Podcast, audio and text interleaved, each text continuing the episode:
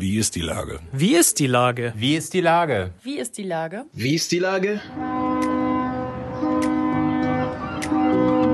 Der fast tägliche Podcast mit Lars Meyer. Wie ist die Lage? Unser fast täglicher Podcast als Kooperation mit der Mopo und der Gute-Leute-Fabrik spürt tagesaktuellen Fragen nach. Macher, Musikerinnen, Models, Mütter und Politiker genauso wie Schwestern, Schweißer, Freiberufler oder Helfer, kommen knapp 15 Minuten zu Wort.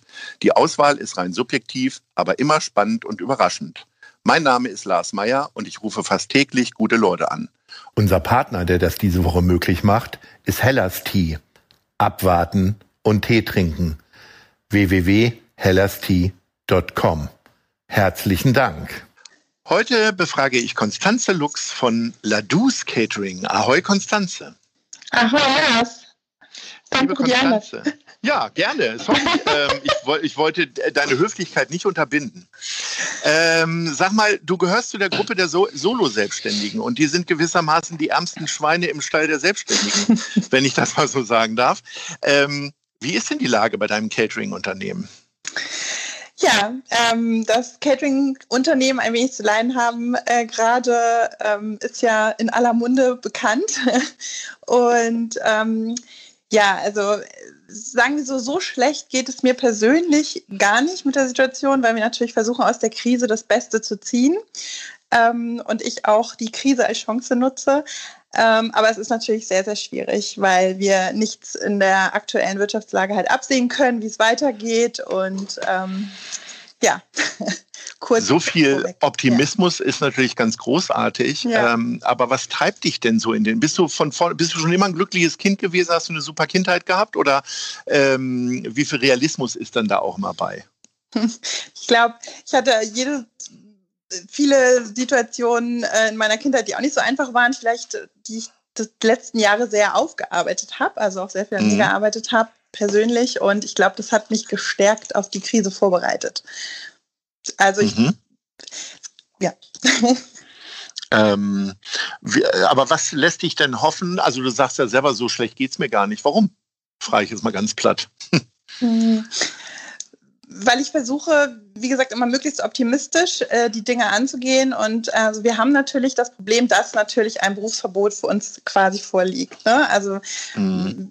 wir haben, ich kann ja mal zurück ein bisschen springen auf den ersten Lockdown, was passiert ist. Also da war natürlich von 100 auf 0 alles vorbei. Ich war noch äh, schön im Urlaub, musste noch in oder bin in freiwillige Quarantäne gegangen am Anfang und ähm, hatte dann natürlich auch die erste anfängliche Panik, als mir bewusst wurde, was überhaupt das für meine Berufsgruppe bedeutet und für uns alle sowieso.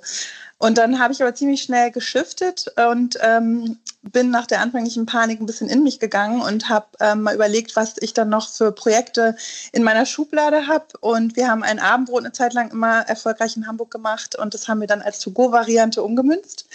Und ähm, sagen so, ich glaube, ich bin sehr proaktiv und sehr schnell im Handeln und ja, habe versucht, auf die äh, aktuelle Situation halt möglichst schnell zu reagieren. Und das ist uns natürlich noch möglich gewesen, da wir halt ein To-Go-Geschäft machen konnten. Also die Kantine ja noch anfänglich oder jetzt auch wieder, also man ja Essen abholen kann. Das heißt, so 100 Prozent auf Null ist es jetzt nicht. ja, und das war, hat mir, glaube ich, dann auch irgendwie noch ja, den Optimismus weitergegeben, noch was tun zu können. Allerdings bin ich natürlich mit dem, was ich eigentlich gerne tue, in meiner Kreativität und individuelle tolle Caterings zu machen, eingeschränkt, weil wir natürlich keine Hochzeiten feiern für Privatleute machen können und natürlich auch in der Veranstaltungsbranche es nicht so gut aussieht. Ich weiß gar nicht, ob man das jetzt gewichten kann und unterscheiden ja. kann, aber was ist denn für dich schlimmer? Eigentlich dieses wenige gebraucht werden äh, oder tatsächlich, äh, äh, dass der Notgroschen jetzt angegriffen werden muss? Also die finanzielle Seite oder aber auch eher die soziale Seite sozusagen? Also ich glaube, die finanzielle Seite ist wirklich für mich zweitrangig. Leider, ich könnte als Unternehmerin da auch manchmal ein bisschen besser hingucken, aber mir stehen wirklich, für mich stehen die Menschen immer im Vordergrund. Und ich weiß auch gar nicht, du hast jetzt gesagt, gebraucht werden, das ist es gar nicht. Ähm, natürlich wollen wir auch alle irgendwo gebraucht werden. Was ich aber ganz doll geschiftet habe, ist irgendwie in den letzten Monaten, dass es nicht ums Nehmen geht. Also auch gerade in der Geschichte, ne, ich habe auch andere Branchenpartner erlebt, ähm, die ne, aufs Geld gewartet haben und jeder jeder, wie er es macht, aber ich habe gemerkt, dass das, was kann ich denn eigentlich tun? Was kann ich denn auch noch machen? Ähm, das hat mich dann wirklich glücklicher gemacht. Ne? Also was wir auch in der Welle der Solidarität mit den in der Nachbarschaft erlebt haben, dass ähm, tatsächlich das mich dann auch weiterhin motiviert hat natürlich. Also das gewichtet für mich viel, viel mehr. Ja. Ähm, du hast ja vorhin quasi in der Vergangenheitsform gesprochen, als du von dem mhm. Abendbrotservice ja. gesprochen hast. Den gibt es jetzt nicht mehr oder doch? Oder was machst du jetzt so. zurzeit? Bin ich ein bisschen gesprungen. Ähm, ja, doch, das, wir haben das Abendbrot to go dann, das war halt das Erste, was wir dann gemacht haben, bevor wir die Mittagskantine ins Leben gerufen haben, die es jetzt immer noch gibt. Wir haben mhm. ein ähm, also wir haben früher Events gemacht an verschiedenen Orten in Hamburg und ähm, eine große Abendbrottafel gedeckt für rund 50 bis 60 Gäste. Also ein buntes Miteinander, was wonach sich jetzt leider alle sehen. Und mhm. das haben wir dann aber auch an die Stammkunden von früher, die dann tatsächlich sich gefreut haben, wie ein bisschen so einen Erinnerungswert zu bekommen als To-Go-Variante gemacht. Also wir haben so ein Tütchen gepackt ähm, für zwei Personen mit hausgebackenem Brot, verschiedenen Dips und Salaten. Genau, das hieß dann das Abendbrot to go mit verschiedenen wechselnden Themen. Und äh, daran angeknüpft haben wir tatsächlich auch noch eine Stullenspende ins Leben gerufen. Also die Gäste konnten dann aufstocken sozusagen und uns eine kleine Spende dalassen, die wir dann ähm, investiert haben in Lebensmittel und ähm, an einem Tag in der Woche dann immer an die Bahnhofsmission tatsächlich auch äh, Stullen noch äh, geliefert haben. Das war eigentlich oh, auch eines Aktion. meiner tollsten. Ja, das war ein super Projekt. Und ähm, ist auch ein großer guter Partner von mir. Ähm, das ähm, ja, also da ne, wieder im Geben, was kann ich dann auch für andere tun? Und das hat uns nicht wehgetan und ähm, das war eine ganz, ganz tolle Aktion, die auch sehr angenommen wurde. Zur Orientierung unserer Hörerinnen und Hörer. Äh, du, äh, also ein Catering-Unternehmen ist ja äh, wahnsinnig mobil, kann eigentlich überall irgendwas machen, auf der freien Wiese und ja. so. Du sagst jetzt in der Nachbarschaft, ihr seid beheimatet in Eimsbüttel, richtig? Genau, mitten im Herzen und da geht jetzt Eimsbüttel, da geht jetzt Eimsbüttel Mittagessen bei euch und wie läuft sowas? Wie läuft das? Also Genau, wir haben so eine wir haben so eine Foodklappe so, also die Leute können bei uns direkt das Essen rausholen aus der Tür sozusagen, die wir da eingerichtet haben. Und äh, wir machen am liebsten mit Vorbestellungen. Wir haben auch so eine Broadcast-Liste bei WhatsApp, wo äh, die Hörer, äh, ja die Hörer auch gerne schreiben können ähm, oder mir Kunden halt über eine ähm, WhatsApp-Gruppe sich anmelden können. Und wir bieten von Dienstag bis Freitags von 12 bis 15 Uhr immer wechselnden Mittagstisch. Und unser Konzept ist immer mit Zeit einen Fixpreis 9,50 Euro und wir wechseln jeden Tag, wir machen jeden Tag was Neues. Und seit einem halben Jahr überwiegend auch immer, also es gibt immer eine vegane Variante.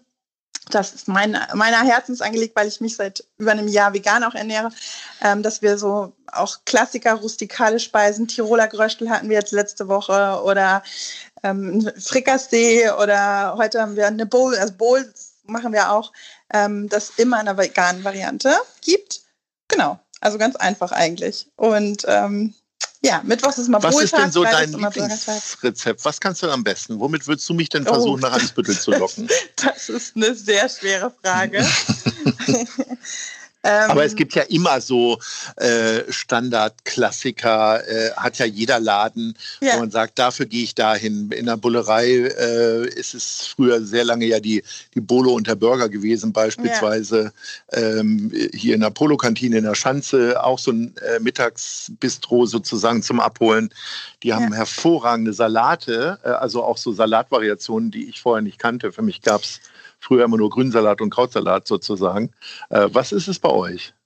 Also definitiv, also unser Highlight der Woche ist unser Bohltag. Also der Mittwoch ist unser Bohltag und wir haben tatsächlich ähm, vor ein paar Wochen auch eine Ahoi-Bowl gemacht. Hm, ja, da lief dann ähm, gute Musik, Hans Albers auch im Hintergrund. Das ist übrigens auch immer bei uns Programm. Also wenn wir halt eine Länderwoche haben oder so, gibt es halt jeweils entsprechend zu dem, zu dem Land, was ist, entsprechende Musik. Und ähm, ja, dann finden sich da halt Leckereien quer durch die Küche. Wir hatten so eine Art Lapskaus-Püree dabei und ähm, Birnenbohnen, Specksalat und dann haben wir natürlich auch Franzbrötchen noch angeboten danach zum Nachtisch, die man sich mhm. mitnehmen kann. Ja, also der Bohltag ist immer der beliebteste. Heute hatten wir zum Beispiel eine chilenische Bowl, die wahnsinnig gut ankam, weil mein ähm, Koch ist Chilene und der hat dann auch mit großer Freude seine äh, Speisen da mal anpreisen können. Ja, also das ist eigentlich der favorisierteste Tag bei unseren Kunden. Und ähm, ihr habt dann ein eigenes Geschirr, was ihr den Leuten mitgebt? Oder wie funktioniert das? Ich ahne ja, wenn es bei dir veganes Essen gibt, dass du auf sowas ja. auch achtest. Ja, das ist äh, mein zweites Herzensprojekt neben der, ähm, das sozusagen die vegane Küche den Kunden nahebringen, ist ähm, natürlich das Ganze nachhaltig zu gestalten und ähm, das erlebe ich in den letzten Wochen als einen Rieseneffekt. Wir sind natürlich in einem sehr nachhaltigen Stadtteil ähm, beheimatet. Wir nutzen nämlich ein ähm, Mehrwegsystem. Äh, ich weiß gar nicht, ob ich den Namen sagen darf, kann ich auch gerne nennen. Ähm, Wir haben jetzt schon Werbung für die Bullerei gemacht, da ja, kann man sicherlich okay. auch das Mehrwegsystem nennen. Und mhm. zwar ist das Weite, ähm, die sind auch Partner sozusagen auf unserer Seite und ich äh, bin sehr, sehr großer Fan. Die haben so ähm, Boxen von Mepal uns zur Verfügung gestellt, Mehrwegboxen.